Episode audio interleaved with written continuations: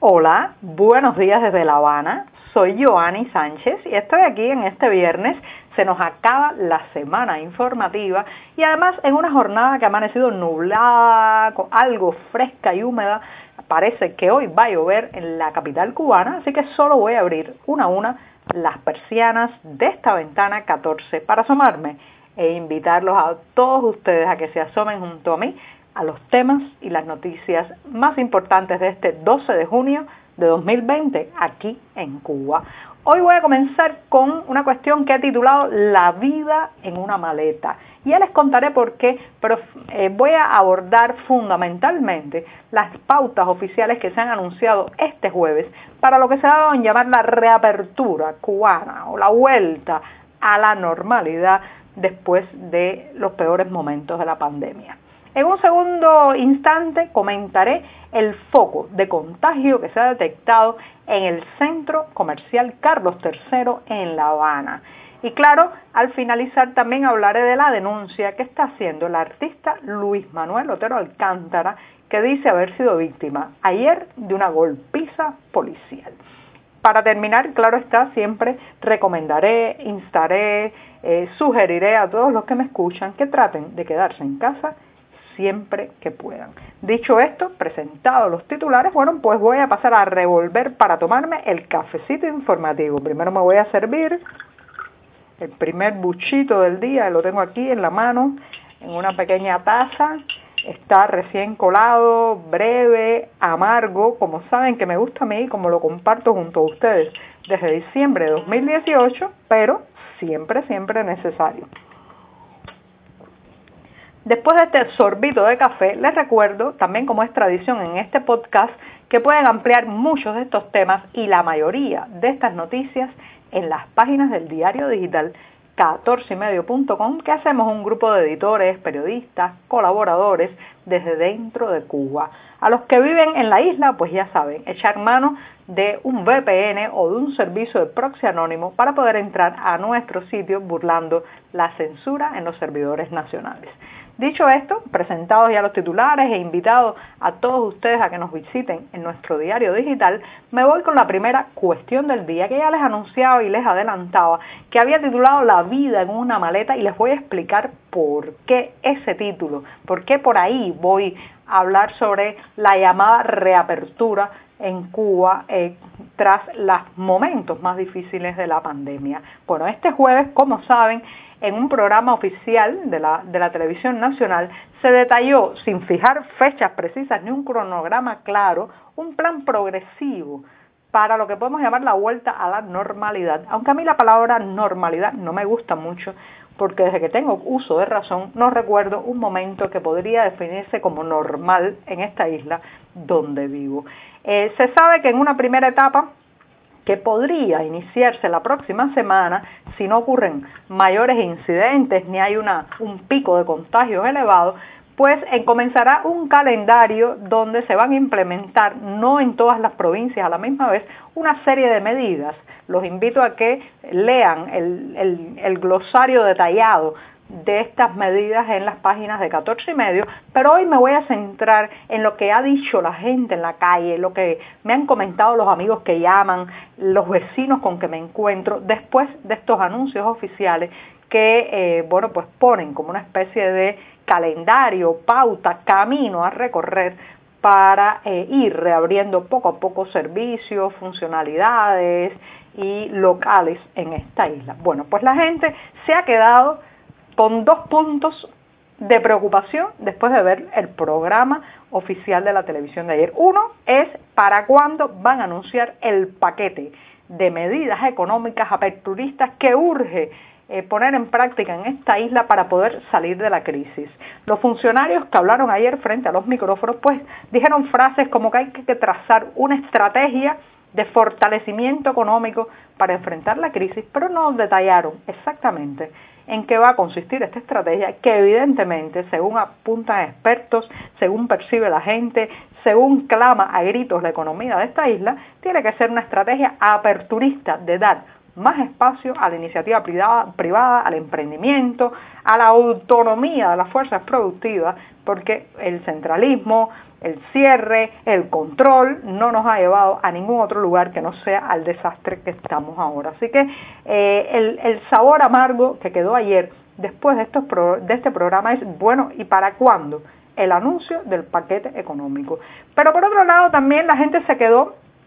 con la cuestión de que en la primera y segunda etapa de la reapertura se va a limitar eh, que los viajeros que lleguen a la isla solo puedan traer una maleta. Sí, en la tercera etapa quizás se permitan hasta dos. ¿Se imaginan qué cubo de agua fría, qué noticia tan mala para muchas de las personas que se dedican a trabajar como mulas importando productos como medicamentos, alimentos, ropa y electrodomésticos a la isla para nutrir el mercado informal. Muchas de esas personas estaban a la expectativa de que se abrieran las fronteras para poder eh, traer recursos, mercancías y productos para primero poder sobrevivir ellos, pero también nutrir estas redes clandestinas e ilegales de comercio que son vitales para el día a día en esta isla. Ahora con una sola maleta muchos de estas personas y muchos de estos cubanos que tenían esperanzas en la apertura de los aeropuertos y de los vuelos comerciales, pues han sentido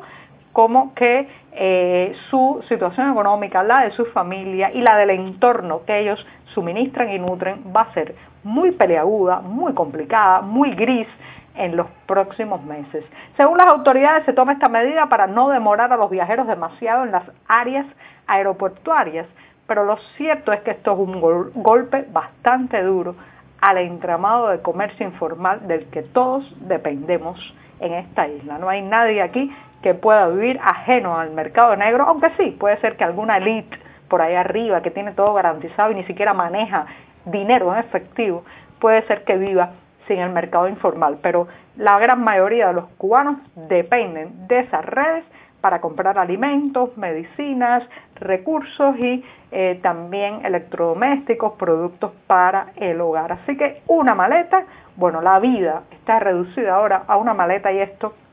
reitero, es un golpe bastante duro a las expectativas de recuperación que la gente había puesto en sus propias manos. O sea, no, no de lo que puede solucionar el régimen, sino de lo que ellos mismos podían solucionar eh, trayendo a la isla. Así que en las calles de hoy se habla de dos cosas y el paquete económico para cuando lo anuncian y una maleta no es suficiente. Dicho esto, me voy con el segundo tema del día, que ya les adelantaba, tiene que ver con la plaza de Carlos III. Ayer, en el diario 14 y medio, eh, dimos una información, una primicia, y era la eh, detección de un foco en el conocido centro comercial Carlos III. Este es un lugar muy emblemático de, La Habana, el palacio del consumo de La Habana. Incluso eh,